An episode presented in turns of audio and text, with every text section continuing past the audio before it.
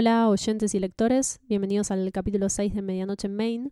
Mi nombre es Lucía y estoy aquí una vez más para charlar sobre una novela de Stephen King en compañía de Andrés. Hola a todos, estamos en un nuevo episodio de este podcast dedicado al mundo de este genio moderno del terror, a veces le dicen, y nos están escuchando en martesataca.com.ar. En este nuevo episodio vamos a hablar de una novela que vuelve a una temática que ya abordamos, que son las mascotas, esas hermosas criaturas que están en el hogar de uno y que de golpe se vuelven en contra. Le toca al equipo perros, yo soy más perruno, eh, ya pasamos por Pet Cemetery, donde la mascota es un gato. Hay un perro, pero en un segundo plano. Sí, el protagonista de la novela que vamos a discutir es efectivamente un perro y la novela se titula Cuyo. Es una novela del año 1981, un año más tarde que Firestarter, y recuerdo haberla leído una sola vez porque la saqué de la biblioteca de la escuela. Yo tenía 15 años, de hecho no tengo una copia física de este libro, es el primero que vamos a abordar, que no tengo en mis manos. Y si bien lo leí hace mucho tiempo, ya pasaron más de 10 años y por única vez, eh, durante mi lectura esta semana para grabar este podcast, descubrí algunas cosas que no había notado en ese entonces, pero no fueron tantas como en otras lecturas. Ajá. Así que mm, vamos a empezar por el principio, te cuento un poco de qué se trata Cuyo. Dale. Aclaro que yo solamente vi la, la película.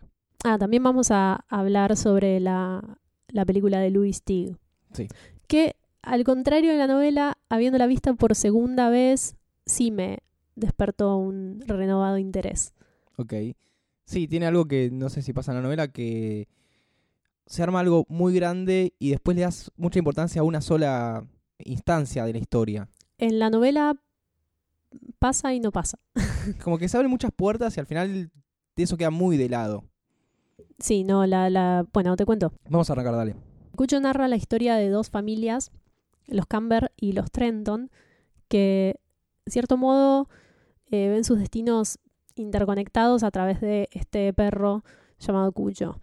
Eh, por supuesto, esto al principio no lo sabemos. eh, se nos presentan estas personas. La familia Camber está compuesta por Joe, el dueño de un taller mecánico, su esposa Charity y su hijo Brett, que es el dueño de Cuyo. Y por otro lado tenemos a Vic Trenton con su esposa Donna y su hijo Tad. Al principio de la historia, Vic y Donna están teniendo algunos problemas conyugales. em, y durante un viaje de negocios, Vic se entera que Donna tuvo un amorío con otro hombre. Está bueno diferenciar que por un lado tenés una familia clase media alta tal vez, porque es un, un padre empresario, el hijo bien, la mujer no labura. Y por otro lado tenés el mecánico del pueblo. Y es más, Creo que ya podemos deducir cuál es el personaje King de... sí, viene más por el lado de los Camber. Sí, Entonces tenés dos familias totalmente antagónicas que, como vos decías, se cruzan por un animal. así es. Como te decía, se nos plantea este conflicto entre Vic y Donna y paralelamente eh, se cuenta también un conflicto entre Joe y Charity. Ella es una mujer mm, bastante sometida por su marido, la golpea, la trata mal, tiene una relación eh, muy agresiva y ella está haciendo un plan para irse de la ciudad y llevarse a su hijo para mostrarle eh, cómo vive su hermana, mostrarle que hay una vida mejor que la que ellos tienen. Entonces Vic está de viaje y Charity y Brett también. Cuyo se queda con Joe Camber en el taller y Donna y Tad se quedan en la casa. En medio de todo esto que se nos va narrando, nos enteramos que Cuyo tuvo un altercado con un murciélago y lo mordió. Sí, es un San Bernardo. Que no, to- todavía es no un San. Bernardo, em, Un perro muy bueno. sí, un Y buenazo cariñoso. y no, es- no es particularmente un cachorro tampoco, es un perro grande, muy No, un per- tranquilo. un perro de mediana, te calculo, que bueno, es mordido por un murciélago. Así lo cual es. le transmite rabia. Sí, esto no lo sabe nadie, porque su dueño está de viaje y a Joe Camber le importa un pomo. A partir de que se contagia la rabia, empieza a volverse un perro más agresivo y ataca a un amigo de Joe Camber. El ayudante en el taller. Así es. No pasa mucho tiempo hasta que le toca a Joe Camber mismo. Nadie se entera porque su familia está de viaje. Y adicionalmente, para empeorar las cosas, a Donna se le ocurre llevar a arreglar su auto justamente en este momento en que Cuyo se está volviendo cada vez más violento. Y todavía una mejor idea lo lleva con su hijo. Sí. Así que se van en auto al taller de Joe Camber, que queda muy lejos de la ciudad. Es un lugar al que nadie... es, es más un pueblo que una ciudad. Sí, creo que es un Sí, pueblo. es un pueblo. Es más, creo que no se resalta bien en la película, pero sí en la novela, que ellos se mudan a ese pueblo. Sí, ese es uno de los motivos por los cuales Donna justifica haber tenido una relación con otro hombre, que ella está muy insatisfecha con esta mudanza y con su nuevo rol de ama de casa. Como te decía, son estas dos familias antagónicas. Una mujer es sometida, es golpeada, tiene un problema más Sí. real, y la otra es, al menos en la película, uno entiende que. ¿Qué onda? Sí, Donna, Donna Trenton es un personaje mm, Cuestionable, creo. bastante cuestionable, pero bueno, ya llegaremos a, a eso. Así que tenemos a Donna y a Tad en el auto, enfrente del taller de Joe Camber, quien a estas alturas está muerto Sí. porque fue atacado por Cuyo. Es un lugar en el que hace mucho calor, que nadie frecuenta y al que nadie va a regresar, porque Joe Camber murió y su familia no está. Con lo cual, Donna y Tad se quedan varados eh, dentro del auto y Cuyo, que está rondando por la zona, los acecha para cazarlos. El problema es que como Cuyo está muy enfermo, esta, este instinto violento no tiene fin, solo empeora. Sí. Y al estar enfermo, Cuyo se va transformando cada vez más y más en una bestia amenazante, en una suerte de monstruo que lo único que desea es matar a estas dos personas. Bueno, es lo que yo te había dicho antes. Uno se termina enfocando más en toda la secuencia, en todo lo que pasa dentro de ese auto, en las intenciones de sobrevivir, de salvar a su hijo. Es una situación muy, muy desesperante. Y el engaño, la mujer golpeada, al principio parecen muy importantes. y En se, y se licúan con la historia. En realidad, en la película esto no está destacado, pero en el libro hay una coherencia interna que tiene que ver con lo que yo considero es el propósito de Cuyo o el noble mensaje de Cuyo, que pasa por la idea de que todos estamos súper interconectados, desde el perro del mecánico hasta el hombre de negocios. Ajá. Esto es algo que funciona hasta cierto punto y su limitación para mí tiene que ver con la manera en que Cuyo fue escrito. Basándome en algo que Stephen King dice en On Writing, el libro que escribió sobre su proceso de escritura, él no tiene recuerdos de haber escrito Cuyo. Fue durante una época en que estaba muy ebrio y inclusive lamenta no tener recuerdo de haberlos, haber escrito momentos que después al leer disfrutó mucho. Es muy loco. es o bastante sea, triste. Es, es triste y loco a la vez. ¿Cómo alguien puede escribir y no acordarse absolutamente Es nada escribió? increíble, Volver a leer algo y no saber que lo escribió él. es increíble cómo funciona Stephen King en piloto automático.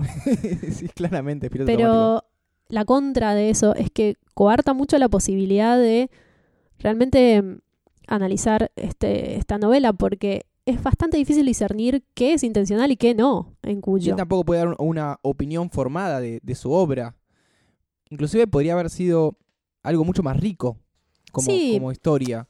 Ah, para mí el mayor problema es que lo que quiso decir o lo que parece que quiso decir quizás no significa nada. Es más fácil escribir una historia que está guiada por las casualidades en la que todo se conecta, eh, por motivos divinos. Es hasta facilista, te diría. Así que no sé cuánto amerita eh, discutir el sentido o el significado de Cuyo en un nivel tan existencial como la noción de que todos estamos conectados y eh, cómo se van dando estas casualidades que culminan en Donna y Tad varados en un lugar con un perro que tiene rabia y sin que nadie pueda socorrerlos. Em, la relación deteriorada entre Vicky y Donna que provoca que él se vaya. Ella que tiene esta necesidad de hacer algo, de ser independiente, que la lleva a ir sola al taller, que los Camber no estén. Hay como una serie de coincidencias, desde lo micro hasta lo macro, que configuran esta situación. Pero de nuevo, esto puede o no puede ser calculado. Otra cosa que a mí me chocó bastante eh, releyendo Cuyo es que los personajes están delineados de una manera muy tosca. ¿A qué te referís? ¿A que son muy simples? ¿No, Em, no están muy desarrollados? ¿O qué? Parecen bocetos hechos con muy poca dedicación. Eh, los hombres en general son muy primitivos, eh, tienen una naturaleza agresiva, todo el tiempo necesitan contener esa agresión física hacia otras personas, son eh, someten a, a las mujeres, eh, tienen enfrentamientos con otros hombres que son dignos de animales, básicamente. Ajá. Y las mujeres, por otro lado, son o cobardes o sufren estas agresiones o están en una situación siempre de inferioridad y tratando de resurgir. Me parece que son estereotipos bastante groseros. No, no, no por una cuestión de género, sino por una cuestión de, de personas. El otro día te preguntaba, o sea, ¿los hombres realmente tienen la necesidad de reprimir un instinto violento, de reprimir pegarle a una mujer constantemente? Esa es la primera la, la primera reacción ante cualquier problema Pero es eso- bastante denigrante. Está bien, pero eso en la, en la novela pasa con todos los hombres o Sí. solamente pasan con los de no, pasa con todos los hombres, incluso con Vic, que para mí dentro de todo es el personaje que está mejor escrito. Ajá. Es el más complejo y en última instancia es el que más es el más pensante. Pero incluso Vic, que es una persona formada, inteligente, cariñosa con su esposa y con su hijo, tiene un momento en que desea volver de su viaje y cagarla a trompadas a, a su mujer. Y reprime ese instinto y vuelve a racionalizar la situación. Claro. Esto puede tener que ver con el estado de Stephen King, porque todo está visto de esta manera borrosa y poco pulida. Digna visión de borracho. Las mujeres son tetas y los hombres son animales salvajes amenazantes. O sea, por eso hay peleas de borrachos. Claro. Y Cuyo es una pelea de borrachos de 800 páginas. O sea que los niños y los borrachos no dicen la verdad. Eso es discutible. Em, a veces la verdad puede confundirse con una interpretación básica de las cosas. Em, veo esto y digo lo que vi exactamente. Claro, el no pensar, el no analizar. Claro. Eh, yo creo que puede tener que ver con eso porque no es algo que suceda en todos los libros de Stephen King, ni mucho menos. De hecho, creo que es la primera vez que eh, me quejo de esto. Y mm, el peor de los casos en cuyo, en mi opinión, es Donna Trenton. Que en un momento, cuando uno ve esta dona tan eh, débil, que para sentirse independiente necesita otro hombre, lo cual es un poco contradictorio. Pésimo. El pasa, peor de los conceptos en cuyo. sí, El peor. pasa a un estado de heroísmo, es la heroína, algo así como la difunta Correa en nuestra cultura Sí. popular, porque es ella contra la bestia tratando de salvar más que a ella a su hijo. Tal cual. Es ahí donde ella realmente es independiente. Sí. em, para mí esto también falla. ¿Sí? O sea, Bueno, así como lo contaste suena bastante coherente porque es como si en este momento que ella enfrenta a la bestia, su lado más primitivo, su lado en que ella solo es madre y protege a la cría, tiene bastante coherencia. Al final todo es muy salvaje y tosco. Pero para mí el problema que hay con esta, eh, este cambio repentino de Donna Trenton es que lo que sabemos sobre ella no, no lo vuelve congruente con la historia. Yo personalmente creo que para construir el personaje de una madre aguerrida, primero necesitas un individuo aguerrido. Ajá. Y un ejemplo de cómo esto puede funcionar bien eh, sin reducir a la mujer a la madre y, y que si no es en el momento en que sos madre no tenés carácter, es Kill Bill, la película de Quentin Tarantino. Sí. Em, en Kill Bill sabemos mucho sobre Beatrix Kido, además de que es madre. De hecho, en los créditos finales, cuando aparece la imagen de Uma Thurman, ella es Beatrix Kido, la novia, Black Mamba y madre. Sí. Es un personaje eh, que tiene muchas capas. Y estas capas las vemos en funcionamiento y lo vemos en relación con los demás. Eh, hay, una, hay una relación igualitaria que no pasa solamente por la lucha física. Hay un respeto y hay un nivel que ella tiene como individuo que está desarrollado y es lo que justifica toda la acción. Toda su motivación también pasa y la manera de reaccionar que ella tiene pasa por quién es. Así que Beatrix Kido primero es individuo y la ejecución de esta venganza que ella lleva a cabo en nombre de lo que le fue arrebatado, que es eh, su hija, Sí. está sostenido en su trasfondo y en su identidad. Claro. Es lo que esperaríamos de ella como individuo y no solamente como madre. Por eso me parece que es mucho más sólido. O sea, la madre aguerrida es primero una persona con carácter.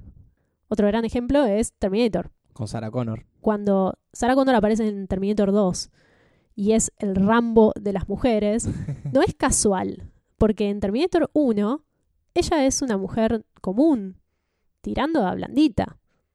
Pero todo lo que está sucediendo, o sea, la carga del futuro, lo que ella ve que sucede, lo que se entera y la responsabilidad es lo que la convierte en lo que es. Y su relación con su hijo, de hecho, es bastante fría, pasa por otro lado, por, por una cuestión más de responsabilidad con quien será el líder del futuro. Claro. Pero nosotros vemos que esto está fundamentado por la trama y por la sucesión de, de hechos. Son personajes más fuertes. Son personajes que están construidos desde otro lado Sí. y que sean madres o no es circunstancial. O sea, creo que si el conflicto fuera otro, la reacción sería la misma. Claro, yo me imagino a ella sola en el auto sin su hijo y dejándose matar por Hay que ver, que, claro, Sí, claro. no, no- no resistiendo tanto. es inverosímil lo que sucede Sí. en Cuyo, por A, decirlo a ni- mínimo. a nivel personalidad, porque la sí, a historia nivel en sí- construcción del a nivel- personaje. a nivel historia es bastante verosímil. Inclusive el ataque del perro, más allá de que es muy monstruo en un momento, Sí, uno lo ve como esto puede llegar a pasar, que no se me quede el auto en, la, ca- en el taller mecánico sin estar mecánico. Es más, la historia, algo que sí dijo Stephen King, sé que estuvo sobrio en algún momento, está basada en el perro de, de su mecánico. sí. Tiene una facilidad para Stephen King le tiene miedo a todo. Sí, ver algo y ve una caja en el piso y si esa caja dentro de tener, no sé, misterios y miedo y, y todo adentro. Sí, uno estando borracho imagina muchas cosas. Es una lástima que no hayamos entendido el mensaje del rey, porque estos podcasts los seguimos grabando con vasos de vino. Sí, no, no aprendimos nada. Así que bueno, más allá de este, este arco inverosímil para Donna y otros personajes, eh, creo que Cuyo, el perro, lo que nos concierne es probablemente lo mejorcito del libro. Me da mucha gracia que en la traducción al español eh, el dueño de Cuyo se refiere a él como Cujillo. es totalmente ridículo, le quita mucha seriedad. Pero sí, también tiene algunas cosas raras, incongruentes, como por momentos casi hablar desde el punto de vista de Cuyo y cómo él percibe a las personas como el niño, la mujer, el hombre. Es medio extraño y además cuando termina la novela hay un- una línea que aclara que Cuyo siempre había querido ser un buen perro y que había sido circunstancial que se enferme y lo que había pasado. Era como, es necesario que, no sé, redimas a Cuyo. Es un perro que se enfermó, o sea, tiene mucho de esto, de Sí. esta profundidad demasiado buscada. Pero en la película creo que se ajustan bastante estas cuestiones. Bueno, ya que lo mencionas, podemos pasar a, a la película, que fue hecha en el año 83, dos años después de la novela, por Lewis Teague. Un tipo que se parece a Clint Eastwood, pero no. Sí, es verdad, es como un Clint Eastwood de- sin el sol de frente. Este señor, Lewis Teague, ya había hecho Alligator en el 80. Y para mí, Stephen King la flashó. Este tipo trabajó con un animal, porque Alligator es un Para mí, cocodrilo gigante. la vio drogado. La vio drogado y dijo, ¡Wow! ¡Boludo! ¡Un cocodrilo gigante! Y lo llamó a Luis Tig y le pidió que dirija Cuyo. Sí, Es más o menos lo que pasó. es lo que pasó, creo. Sí, totalmente. A mí, eh, en términos eh, artísticos, la película me parece que algo que pareció. Algo que pasó con Firestarter, se pusieron todas las fichas, y cuando hablo de Sí. fichas hablo de billetes, dólares, en una secuencia. Ah, me olvidé aclarar que en Cuyo, la primera mitad del libro, casi estrictamente la primera mitad, eh, desarrolla todas estas líneas argumentales paralelas Sí. que les contaba y la segunda mitad completa eh, abarca la situación de Donna y Tad en el auto, acechados por Cuyo. En la película creo que el porcentaje es mayor, el porcentaje que está destinado a eh, la situación de... Pero no sé si tan mayor. La, la verdad no, no recuerdo cu- cuánto fue el tiempo, pero no. Para mí es más de la mitad. Ah, ¿sabes qué? Puede Porque, ser. a ver, además de la parte de- del auto, están los eh, asesinatos previos de, de Cuyo. Sí, pero duran un minuto. Sí. Como te decía, la película artísticamente no está mal, tampoco está bien. Está muy bien hecha técnicamente toda esa secuencia. Tiene algunas cosas que Eh, están bien. Sí, narrativamente a mí me interesó, al menos el principio, que son los créditos, y uno ve a, a- Cuyo corriendo un conejito, y dice, ¿qué es esto? Y termina metiendo su hocico en un agujero donde están estos eh, murciélagos. Y ya de principio sabes qué va a pasar. Que hay un perro infectado. Y ahí te manda a, a los Trenton, creo ¿Sabes que tuvieron particular cuidado con la banda sonora en la apertura de Cuyo? Porque el momento en que el perro corre al conejito parece una película de Disney. Sí, y tenía verdad. que quedar establecido desde el principio que era una película de terror. Entonces lo que hicieron fue darle un tinte más oscuro a la música e inmediatamente poner la placa sangrienta que dice Cuyo. Sí, muy buena. Y a partir de entonces la responsabilidad es del espectador. Bueno, la música es de Charles Mainstein, que es el que hizo la, la banda sonora de A Nightmare on Elm Street, más conocida como Sí. Pesadilla. Una de las mejores películas. Un saludo a Wes Craven, Sí, que ya lo hemos mencionado, creo, en estos podcasts. sí, creo que sí. Eh, nada, todo nuestro amor para Wes Craven. Sí, que hace relativamente poco falleció. Este podcast estamos grabando en septiembre del 2015. Por si alguien, si dentro de 10 años alguien está escuchando. Vean las películas de Wes Craven. Sí. A mí me pasó que toda la secuencia en la que vas viendo las familias, están charlando, ella lo engaña, él tiene un problema con su empresa. La verdad, a mí me aburrió bastante. No sé, me sonaba como una novela, como que no había nada cerrado, no, enten- no entendés a dónde va esto. Sí, sí, otra cosa que cae en la misma bolsa es el temita del placar. Es verdad. Eso es rarísimo y en el libro no va ni viene. Tengo la sensación de que Stephen King trató de decir algo con eso, trató de crear una suerte de metáfora sobre el terror y cómo está el acecho, pero lo mezcló con los monstruos y con eh, la idea de un asesino reencarnado. Hay muchos elementos en torno a esto y no tiene ningún tipo de relevancia. Es fantástico, pero no. Porque en realidad Cuyo tampoco es una novela con elementos fantásticos, es un perro que tiene rabia. Bueno, Entonces también está el, descolgado. a eso me refería con el, lo verosímil. Puede pasar, no tan exagerado, pero puede pasar. Sí, el armario aparece al principio de la película. Es un chico que tiene miedo a su armario, el padre va, lo Sí, cierra Tad, el hijo de Donna y Vic. y tiene miedo. Fin. Parece que va a ser poltergeist y al final nada que ver. Es un elemento al que no le puedo encontrar un lugar. Después cuando Cuyo. están encerrados en el auto, Pero el- se, hace, se insiste lo menciona, mucho lo- sobre eso, ¿eh? claro, y lo en la menciona novela. como el, el- Se insiste el mucho sobre eso y quizás hay algo súper profundo que se me está escapando. Bueno, Dadas las eh, circunstancias lo dudo, pero igualmente me parece que es un elemento incongruente. Tal vez se, se puso a escribir y de golpe se acordó que era una, peli- era, una historia sobre un perro. nunca vamos a saber, porque como no se acuerda, no recuerda haberlo escrito, Tal vez se acuerda y le da vergüenza. ¿Sabes qué? Eso, eso es una buena teoría. Tal vez es una excusa el alcohol. Que los Estamos, hombres- estamos, estamos analizando a Stephen estamos King. denigrando un montón a Stephen King Sí, que... no, perdón, perdón. no. Bueno, vamos a hablar un poco de la secuencia esta de la, Hmm. Del ataque de, de Cuyo a, a Donna y Tad.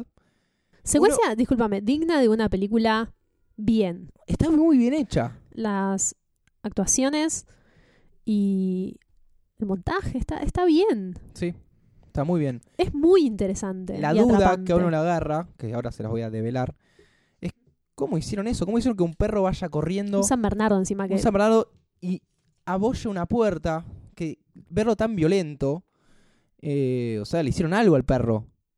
Para nada. Al contrario, les recostaba que el perro eh, no esté feliz, le ataban la cola. En realidad eran cinco perros, cinco San Bernardos. Le ubicaban juguetes en lugares estratégicos para que Exactamente. se dirija hacia ahí Hay una. con mucho ímpetu que similar a violencia. Sí, una cosa que uno después se entera y es muy simple de hacer. Es que vos tenés una, una toma de frente del auto, el perro va a atacar de costado, te viene de la derecha a izquierda. Y le está por pegar el auto. Y ahí pasa otro plano donde ves efectivamente la cabeza del perro golpear el, el auto. La magia del montaje. La magia del montaje. Porque ¿qué pasa ahí? Es un auto en realidad totalmente desarmado con cámaras po- para poder hacer toda esta secuencia. Porque filmar dentro de un auto es imposible si lo quieres hacer bien. Y el perro básicamente atraviesa el auto. El auto no tiene puerta. El auto no tiene puertas. El perro corre, corre, corre, corre y pasa del y otro salta. lado. Y cuando se mecha el plano en el que el perro golpea con su cabeza, en realidad es un señor, es un muchacho con un eh, disfraz de San Bernardo golpeándose contra la chapa del auto. Sí, es una, es una manera muy creativa de lograrlo. Porque, ¿te lo crees? Sí. Cuyo, cuando lo ves todo sucio, rabioso. Es un asco, tiene como gelatina pegada en la cara, le tiraron mostaza, está baboso, eh, es muy desagradable. Otra cosa muy importante que pasa acá es cuando ellos están en el auto, no saben que está Cuyo, no saben que están solos ahí, Sí. y aparece él por primera vez, no en la película, sino en esta secuencia. Estás mencionando como los momentos estelares. Sí. Te da miedo, porque aparece de golpe y no te lo esperas. Eso está muy Sí, bien es un trabajo hecho. muy logrado con el movimiento de cámara. Em, nosotros vimos eh, el documental de cómo se hizo Cucho y el director explica todas estas mecánicas de lo cinematográfico de manera tan didáctica. Sí. Parece un profesor y está muy emocionado también con las decisiones que se tomaron y cuenta, no, yo puse la cámara así, después la di vuelta porque así parece que, que está pasando esto. Es bastante simpático, a mí me revalorizó también mucho la realización de Cuyo. Así que les recomiendo que lo vean, creo que está en YouTube. Sí, está en YouTube, buscan The Making of Cucho. Ujú. Y, es, Y tiene mucho de estas anécdotas de cómo se lograba que los perros hicieran lo que ellos querían. Em, y también algo que para mí es destacable de la película, la actriz que interpreta a Donna, em, Dee Wallace, tal- mejor conocida como la mamá de Elliot y sus hermanitos en ET, También actuó en Robocroc. para, para el CV de Dee Wallace. Ella habla mucho sobre el actor que interpreta a Tad, que en ese momento tendría seis años, Sí. pero es excelentísimo. Los gritos que pega ese pibe. Hay un momento en que eh, se supone que él se ahoga Se en el auto. Hace muchísimo calor, ellos están llenos de ampollas, no pueden más de la deshidratación, eh, se sienten afiebrados, no tienen comida Hay ni un laburo de agua. maquillaje ahí muy zarpado. Está muy bien hecho y Es más, eh, la película se filmó en días de frío. Entonces tenía que sí, ponían trabajo calefactores extra. dentro del auto para que haya calor, pero los tenían que apagar cuando filmaban por el ruido. Mucho laburo hay Mm. ahí. Y por esto eh, Tad se ahoga con su propia lengua. Es un momento muy turbio, tanto en la película como en el libro. Pero es tan verosímil la manera en que el, el chico da vuelta los ojos, pone los ojos en blanco y se echa para atrás, se contorsiona, arquea la columna de una manera perturbadora. Es muy impresionante. Sí. Y algo que me parece muy afortunado en Cuyo son estos dos actores, Dee Wallace y Danny Pintauro, que es el chico que interpreta a Dad Trenton. Ella le dice, mientras graban, Sí. pregunta varias veces, vos sabés que esto no es real, ¿no? Hmm. Por lo bien que lo estaba haciendo. Ella también en un momento... Sabes se- que estamos fingiendo, Sí, ¿no? porque...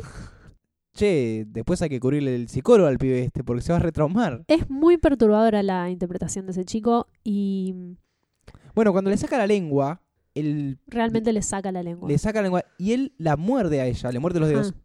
Y se los muerde en serio. Entonces la cara de ella de sufrimiento es real. Sí, el documental tiene muchas de estas cosas que están buenísimas y además están contadas por los actores y por las personas que trabajaron en la película, el compositor de la música, el director, el tipo disfrazado de perro, no sé si está. Hay una foto muy Hay buena, una foto, sí.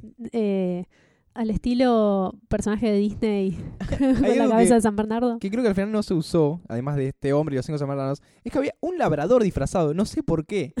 Pero Tal disfrazado vez, un tal labrador vez hacen más caso. Bueno, ese era otro problema. Los San Bernardos no son muy fáciles de entrenar. Em, nada, tiene, tiene de estas perlas un montón. Eso solamente vuelve más divertida la película, que ya de por sí es bastante decente. Sí. Excepto tal vez esta diferencia del desenlace con la novela.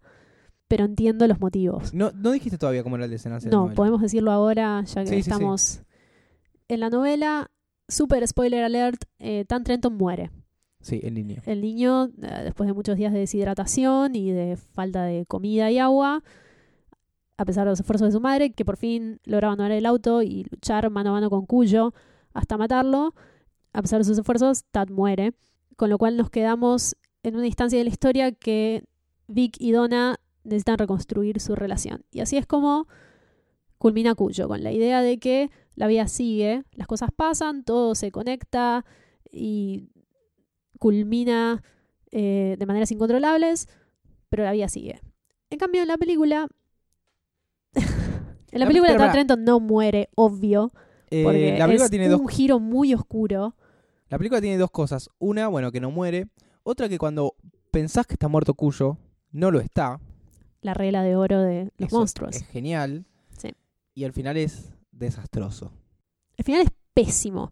Pero ni siquiera el final, o sea, ni siquiera el desenlace es pésimo. La toma final es pésima. Sí. La toma final es pésima. está en la mitad de una acción, el plano queda fijo y terminó. Sí. Y Creo lo que, creo peor. que llega, llega Vic, los abraza y se de- congela. pero aparte, aparte se congela Créditos. la imagen en un momento muy inapropiado, como en la mitad de un movimiento, algo que no se hace. Y los créditos. Lo peor de, de- de esto es que el director lo justifica con mucha vehemencia, mucha convicción en el documental. Sí. no sé. si lo hace feliz. No hay mucho más que hablar de, de esta historia. Como dijimos, iba a ser algo corto. No, eh, no indagamos demasiado en lo conceptual por los motivos que ya mencionamos. Y para mí la mejor manera de seguir enterándose de estas cosas sobre la película es ver el documental. Así que yo daría por concluido este episodio. Antes de cerrar, quería mencionar algo que viendo la, la película y bueno, con el documental todo, se me activó en la cabeza que fue un subgénero de Stephen King que trata sobre el encierro, sobre estar encerrado y sobrevivir a eso. Las Y- novelas claustrofóbicas sí, de King. eh, de las cuales destaco Misery, eh, The Mist, ujú, Greenman y Shawshank Redemption por algo muy obvio como la cárcel, y The Shining.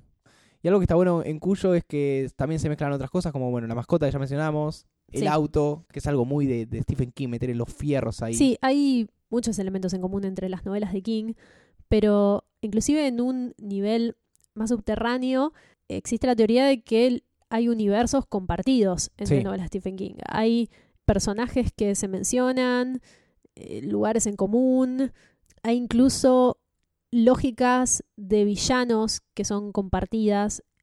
Esto creo que deberíamos dejarlo para otra oportunidad. Sí. Lo que no tenemos que olvidar es mencionar cuál es para nosotros el personaje King de esta novela.